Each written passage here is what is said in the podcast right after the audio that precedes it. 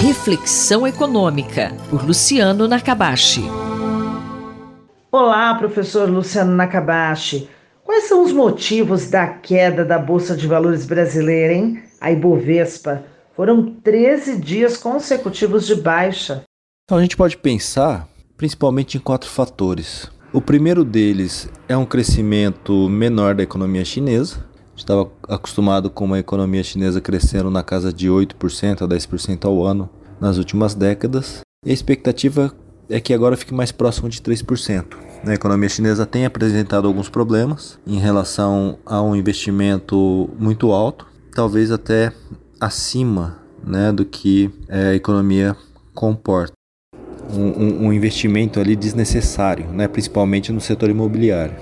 A gente tem a economia americana que, por outro lado, está crescendo acima da expectativa ainda, apresentando indicadores ali é, de desempenho favoráveis é, no mercado de trabalho também, mas a economia americana está com uma taxa de inflação alta. Então esse mercado de trabalho apertado faz com que o Banco Central tenha que aumentar mais possivelmente, né, tenha que aumentar mais um pouco os juros. Isso causa uma fuga de capitais para a economia americana, prejudicando as demais moedas, né? O, o dólar se aprecia as outras moedas, inclusive o real, acaba, acabam se depreciando. Então esse capital indo para lá, deprecia, por exemplo, o real, isso impacta o preço que é ruim para a gente que também estamos com uma inflação aí acima da nossa meta.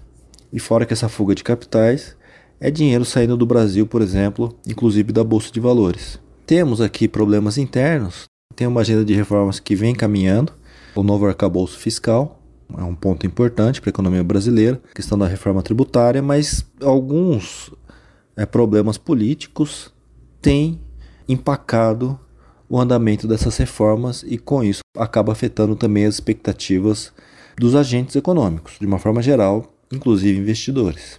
Então isso acaba sendo ruim. E tem a questão de uma realização de lucro por parte dos investidores que investem em ativos financeiros.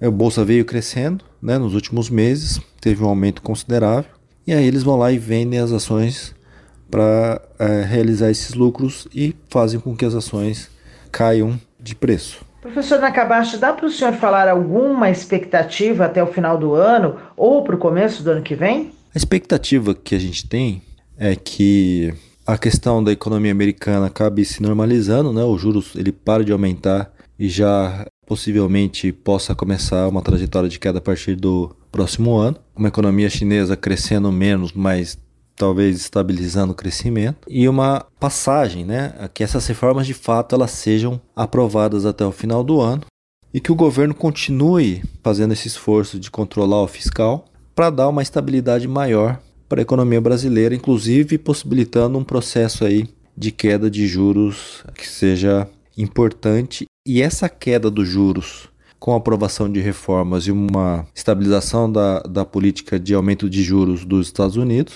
esses fatores vão contribuir para uma melhora das expectativas é, de uma forma geral é, no país e, consequentemente, uma melhora dos investimentos em carteira, em bolsa de valores, investimentos financeiros. Então, isso tende a aumentar a bolsa de valores, as expectativas de uma forma geral né, dos investidores e o aumento aí da bolsa de valores. É claro que muitas coisas ainda podem acontecer, não só essas reformas são importantes, mas outras, e o governo ele tem que continuar nessa trajetória e, e não em políticas que possam gerar maiores problemas para a economia brasileira, como é o caso de uma volta do protagonismo ali do BNDES para políticas de incentivo para determinados setores, com dinheiro público, né? Então, o governo fazendo as coisas corretas, normalizando o cenário externo, a tendência é que a bolsa de valores e a economia brasileira de uma forma geral melhore até o final do ano que vem, começo do próximo ano. Mas a gente tem que continuar nessa trajetória de fazer as coisas corretas. Eu sou Sandra Capomatto, você ouviu o professor Luciano Nakabashi. Reflexão Econômica, por Luciano Nakabashi.